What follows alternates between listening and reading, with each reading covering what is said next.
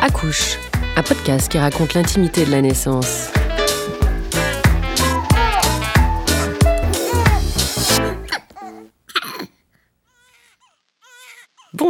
Bienvenue dans ce nouvel épisode d'Accouche. Comme les autres de notre série, il ouvre en grand les portes de la salle de naissance.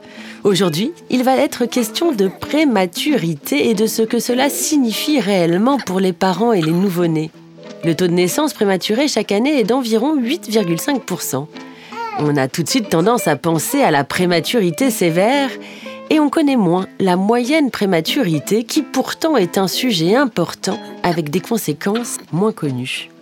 Dans cet épisode, nous allons vous expliquer ce que c'est, de l'impact que ça peut avoir sur la parentalité et des éventuelles répercussions sur la santé du nouveau-né. Nous allons également nous demander quel genre d'accompagnement serait le plus adapté et quelle prévention adopter. C'est à ces questions et à de nombreuses autres soulevées au fil de notre conversation que nous répondrons aux côtés de Marielle Yewetom, psychologue à la PMI de Brune et enseignante à l'IFAB de Bullion et lauréate de la bourse de recherche pour l'enfance de la Fondation Mustela en 2020, et Sabrina Edili, sage-femme au SAPPH. Bonjour Sabrina, bonjour Marielle. Bonjour Julie. Bonjour Julie.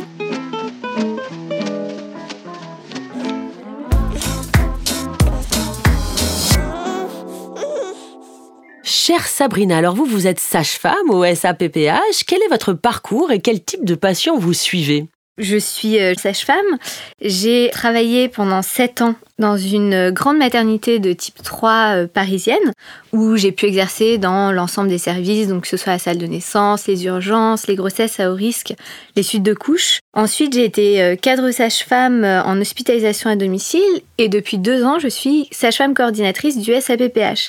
Alors le SAPPH, c'est le service d'accompagnement à la parentalité pour personnes en situation de handicap et centre ressources parentalité et handicap où on accompagne des hommes, femmes, futurs ou jeunes parents dans les questions qui a trait à leur parentalité. Donc on accueille euh, des parents d'enfants de 0 durant la grossesse jusqu'aux 7 ans de l'enfant. Et vous, Marielle, vous êtes psychologue à la PMI et enseignante à l'IFAP. Dites-nous un peu plus sur vous et vos fonctions. Oui, alors effectivement, je suis psychologue clinicienne de formation. Je me suis par la suite spécialisée en périnatalité, que ce soit des cours de diplôme universitaire, euh, notamment à l'Université de Paris, au centre Brazelton, rattaché à l'Université d'Harvard, ou encore via une formation en guidance interactive sur Genève. Et aussi à travers mes expériences professionnelles, notamment en pédiatrie générale, en crèche, en lieu d'accueil enfants-parents. Et actuellement, je travaille donc en PMI où je reçois des enfants et leurs familles de 0 à 6 ans pour des consultations qui tournent autour des problématiques récurrentes, le sommeil, l'alimentation, la rivalité fraternelle, les troubles du comportement entre autres. Et puis on anime également des temps d'accueil et de jeu qui sont un peu plus informels, mais qui nous permettent justement de nouer un lien entre les professionnels de la santé mentale et les patients. Et enfin, je travaille effectivement à l'IFAB de Bullion, où j'enseigne aux auxiliaires de périculture ce qui est très chouette pour les former euh, très tôt aux problématiques liées à la vie psychique.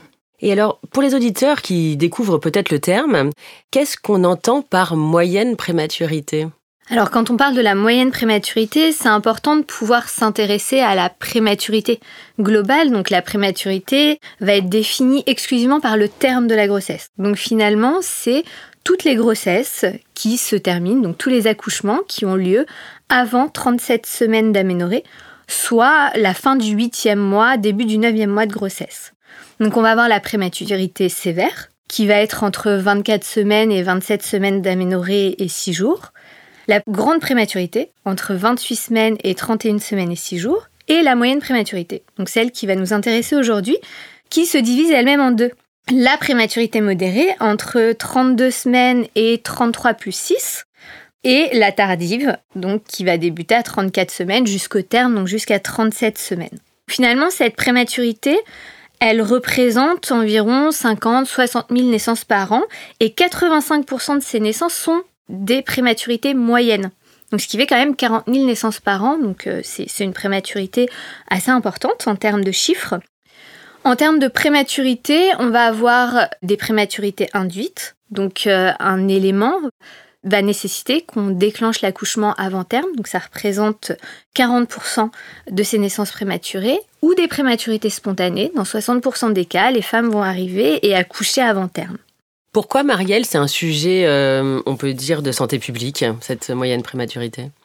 Alors, je dirais que c'est un sujet de santé publique, non seulement comme Sabrina vient de l'expliquer, parce que près de 8 naissances prématurées sur 10 est un contexte de moyenne prématurité, mais aussi parce que finalement, ces situations qui peuvent être banalisées en comparaison à l'extrême et à la très grande euh, prématurité vont possiblement avoir des incidences non seulement sur la santé mentale des parents, qui sont quand même confrontés à une épreuve de vie qui est particulièrement difficile et douloureuse.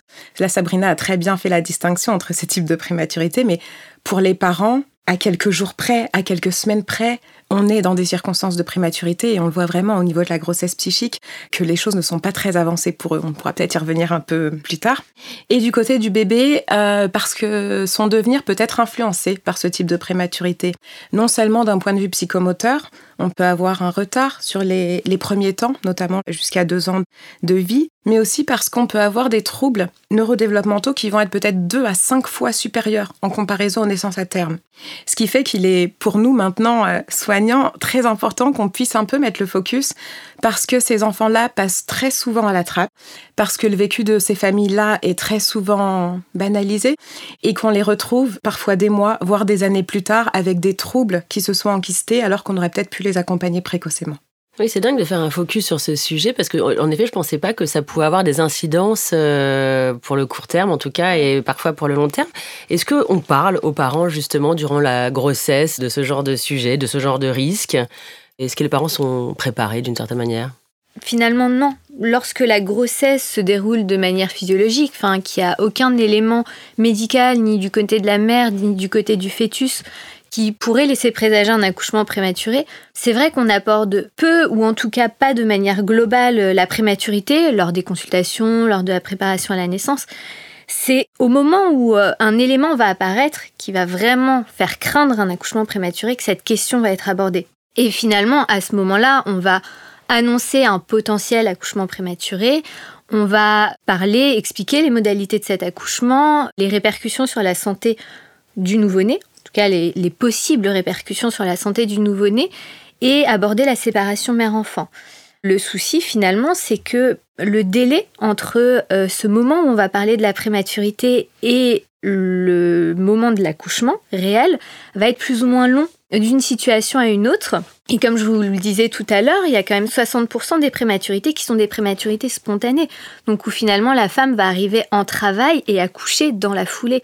Donc avoir peu de temps pour réaliser que euh, l'accouchement va avoir lieu, qui va avoir lieu maintenant, et puis tout ce qui va en découler. Et pourtant, ce temps est important parce que finalement, entre deux situations qui semblent être identiques, deux accouchements par exemple à 34 semaines avec une, une femme qui va euh, avoir présenté des contractions utérines à 30 semaines, qu'on va avoir vu aux urgences, qui va avoir été hospitalisée, qui sera plus ou moins rentrée chez elle et qui accouchera à 34 semaines d'un nouveau-né euh, dont l'état de santé n'est pas inquiétant.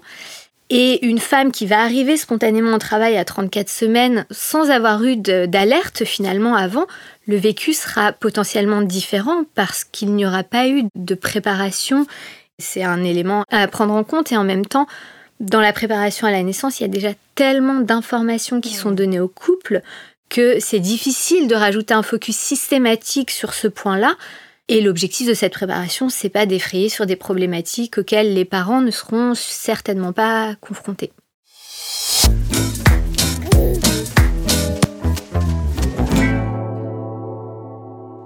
C'est presque psychologique en fait la préparation qu'il faudrait faire sur ce sujet-là en fait, ou même les, quelques heures là quand cette jeune femme à 34 semaines arrive et va accoucher, alors qu'elle avait juste prévu de faire un examen de routine par exemple peut-être, ou en tout cas ou rien. Ou qu'est-ce que vous dites ces quelques heures euh, quand vous êtes en tête à tête euh, avec elle? En tant que professionnel, on va déjà être face à une future maman et, un futur papa ou un futur mmh. conjoint mmh dans un état presque de sidération avec euh, des phrases euh, récurrentes euh, à savoir mais non c'est pas possible je peux pas accoucher je suis pas à terme mon bébé n'est pas à terme rien n'est prêt à la maison donc on va s'adapter à ça et on va essayer d'être rassurant puisque finalement dans la moyenne prématurité et surtout dans la prématurité tardive on va être à des termes où la survie du nouveau-né est rarement en jeu, puisque plus le terme est petit, plus les risques en termes de survie sont grands. Là, on est quand même sur des termes avancés, donc où on va finalement être plutôt rassurant, essayer de, de rattacher ce couple à cette naissance qui va avoir lieu, à ce qu'ils puissent se projeter sur quand même leur devenir parent qui est imminent. Il peut y avoir justement du coup une difficulté pour les parents à, devenir parents quand il y a ce choc euh, rapide en fait d'accouchement rapide? Et oui, le choc il est à plusieurs niveaux. Il est notamment lié au fait que on compare, nous, les psychistes, la grossesse physiologique, le ventre qui s'arrondit, le bébé qui poursuit sa croissance, à une nidification psychique. Ce qui fait qu'au moment où les parents, la maman accouche de manière prématurée, en contexte de moyenne prématurité, on est au troisième trimestre de grossesse à ce moment-là, psychiquement, elle est tout juste en train de se représenter, mais vraiment pas à pas, la future séparation avec son enfant. Elle n'y est pas du tout prête. Donc en fait, la naissance aussi prématurée, la séparation brutale, vient vraiment faire effraction psychique. Et c'est là qu'on voit toute l'œuvre du traumatisme. Ce que Sabrina expliquait tout à l'heure, sur cette question de la sidération. Je n'étais pas prête, je n'ai pas du tout pu anticiper. Alors c'est vrai, comme le disait Sabrina, que les quelques heures ou les semaines qui vont précéder pour les parents le fait d'accoucher prématurément, qu'il y ait une préparation, que ce soit via les soignants ou qu'eux aient pu se représenter un peu les choses, vont être aidantes. Là où c'est plus compliqué, c'est lorsque les parents ont des histoires personnelles ou bien qu'ils ont déjà vécu des deuils antérieurs, qu'il y a déjà eu des traumatismes au sein de la famille ces jours ou ces heures ne seront pas forcément mises à profit parce qu'il y a des réminiscences qui sont trop douloureuses pour eux et effectivement, celles-ci risquent de parasiter la rencontre avec leur futur enfant. D'où euh, la nécessité euh, de pouvoir les accompagner au mieux et d'être très sensible à leur vécu et à leur temporalité. Qu'est-ce que vous conseillez dans, ce cas-là? Comment vous, comment vous faites euh, pour essayer de rassurer ces parents qui, sont un peu sous le choc? Alors, je pense que la première des choses, finalement, avant même la réassurance, c'est véritablement l'accueil. L'accueil de leurs émotions, l'accueil de leurs paroles, l'accueil de leurs peurs, de leurs craintes, de leurs angoisses.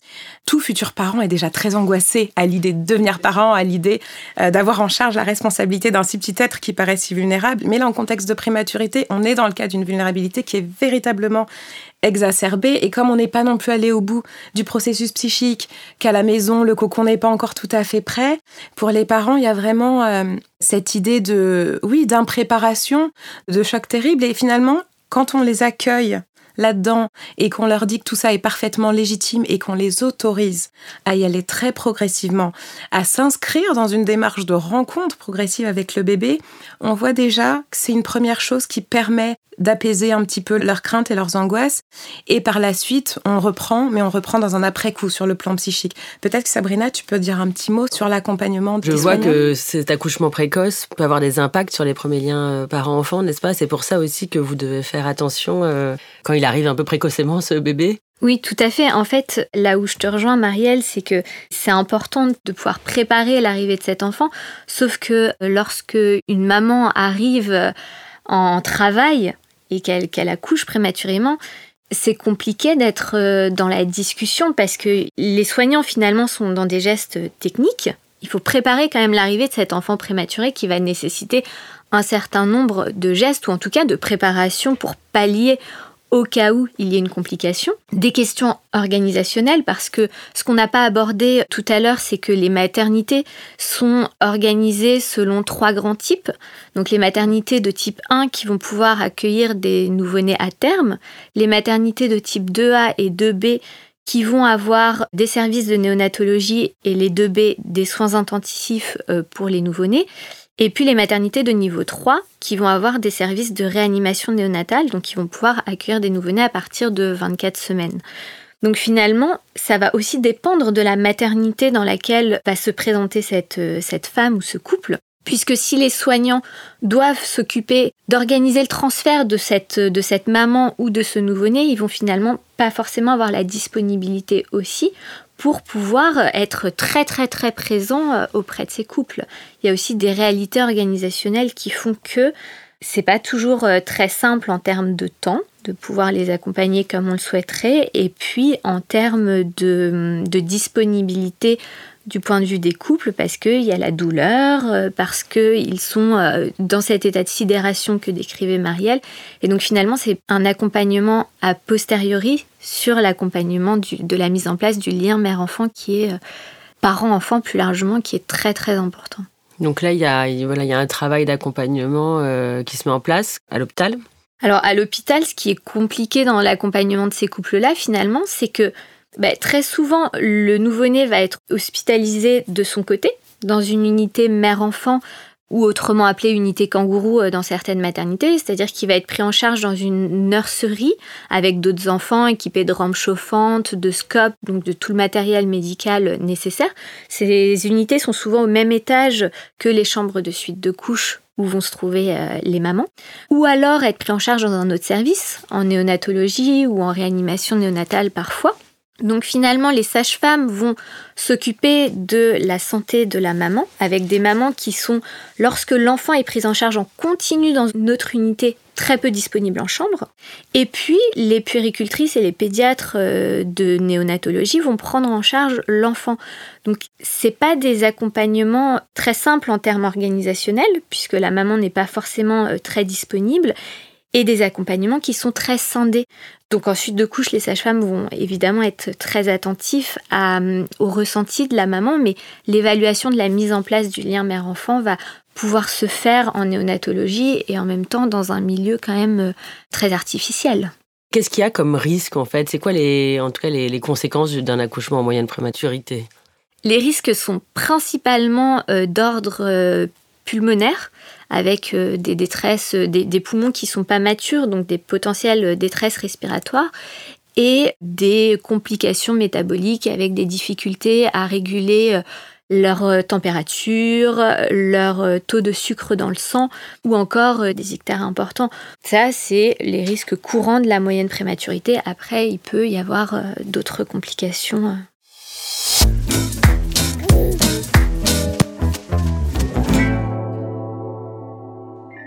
Et alors, comment ça se passe euh, la sortie avec ce, bébé qu'on tout beau, tout neuf, mais voilà, qui est venu un peu précocement? Alors euh, finalement, la sortie, elle peut se passer de différentes façons selon euh, le terme de naissance et selon l'état de santé du nouveau-né et de la mère.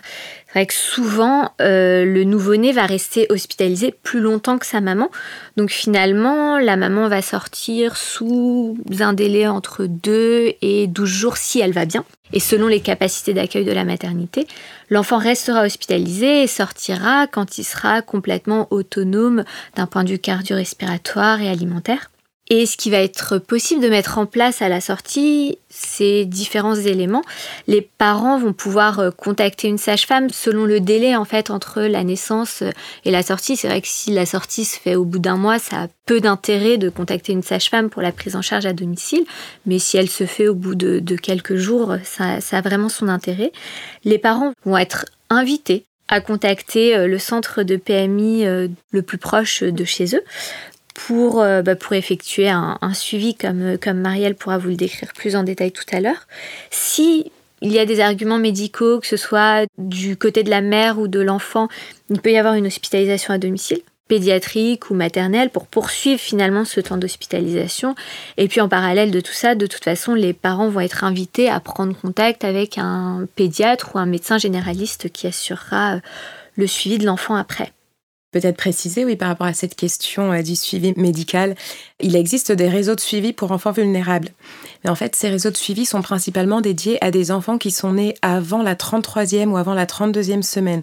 Donc finalement, très peu sont les enfants en situation de moyenne prématurité et qui ne présentent pas de complications médicales particulières à être intégrés à ces réseaux-là. Nous, quand on va les accueillir, par exemple, en PMI, on proposera un suivi médical ordinaire entre les 0 et 6 ans de l'enfant, la première année avec des visites euh, et on proposera en complément des consultations de puériculture pour aborder toutes les différentes questions que se posent les parents, que ce soit autour de l'alimentation, de la prise de poids, de l'installation du bébé, du sommeil, etc.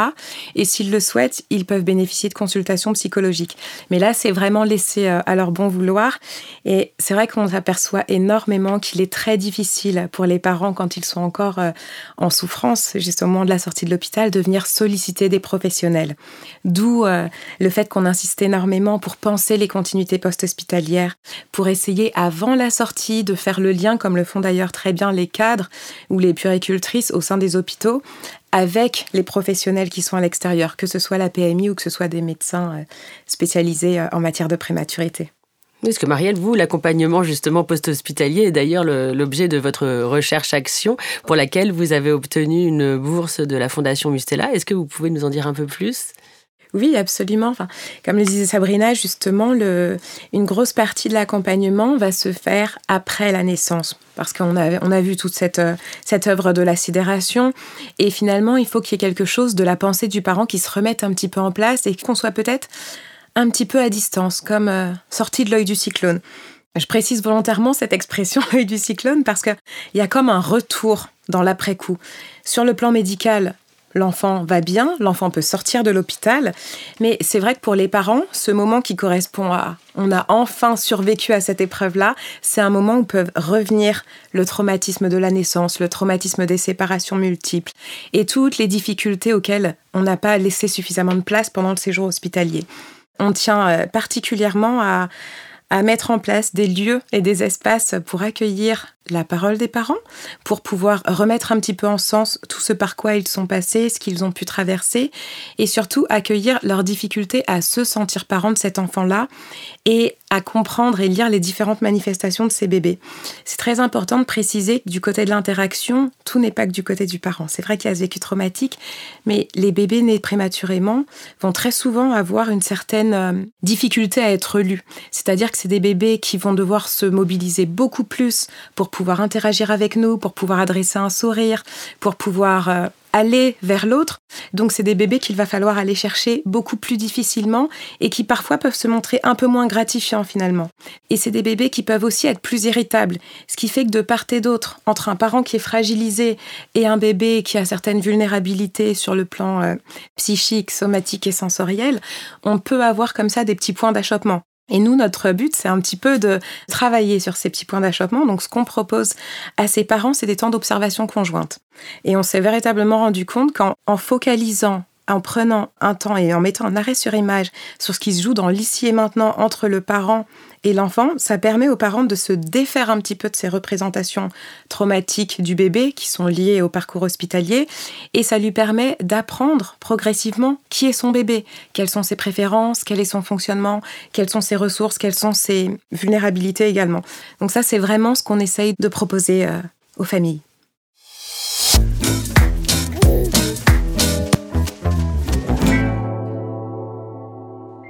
Telle que vous nous l'avez décrite aujourd'hui, la moyenne prématurité n'est pas si anodine en fait qu'elle n'y paraît. Quel message l'une et l'autre vous aimeriez faire passer aux personnes qui, nous entendent?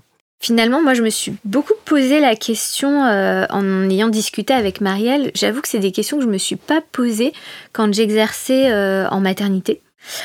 Mais en fait, à distance, je me rends compte que ben pour rassurer ses parents, et puis parce qu'on compare aussi à des prématurités euh, extrêmes, voire sévères, on a tendance à peut-être banaliser cette moyenne prématurité qui a pourtant des impacts, comme a pu les décrire euh, Marielle. Bah, je suis ravie de l'entendre.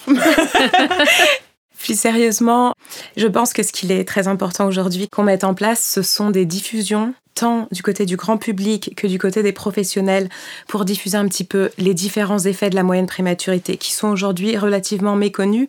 Et on se retrouve avec des parents qui sont un peu seuls de leur côté en souffrance qui ne savent pas nécessairement à quelle porte est-ce qu'ils peuvent toquer. Donc n'hésitez pas toquer aux portes des PMI nous sommes là.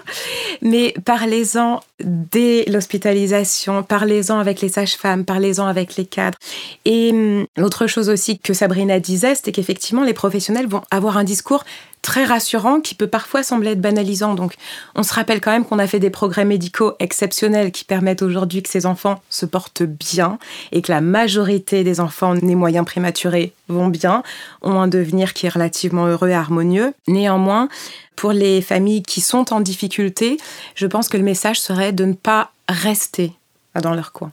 Venez nous solliciter, n'hésitez pas à parler des problématiques que vous rencontrez, qu'elles soient purement somatiques parce que votre enfant tombe très régulièrement malade, que ce soit au contraire parce que vous, ça fait peut-être quelques mois ou un an et que vous ne vous sentez pas encore parent de cet enfant-là.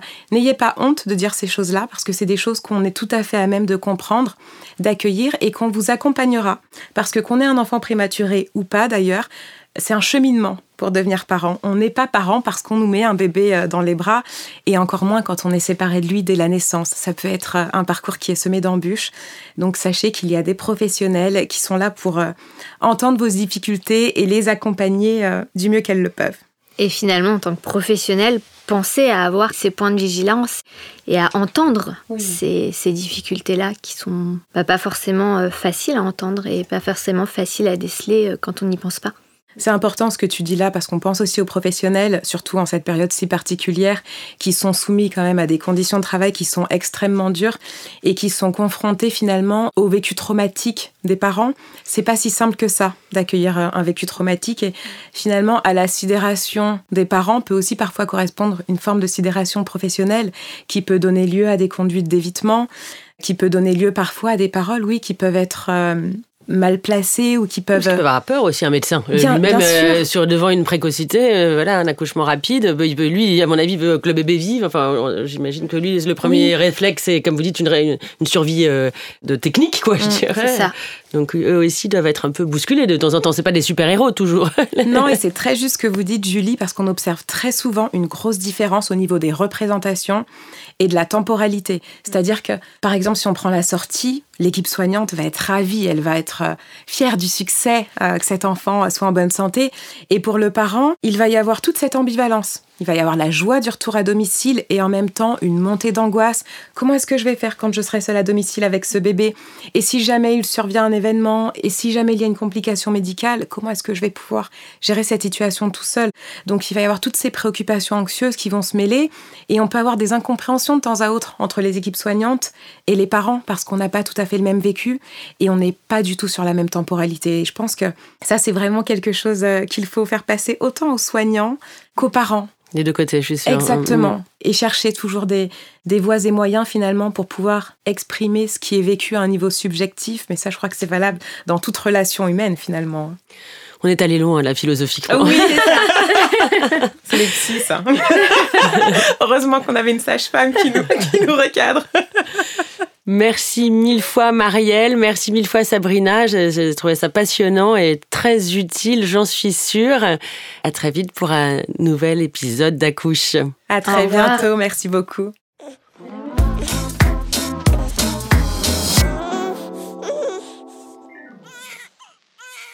Ainsi s'achève cet épisode d'Accouche. Comme dans la vie, la salle de naissance reste ouverte 24 heures sur 24 et 7 jours sur 7.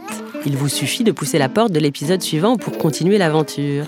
Accouche est un podcast de la Fondation Mustella. Retrouvez tous les épisodes sur fondationmustella.com et sur vos plateformes de podcast habituelles.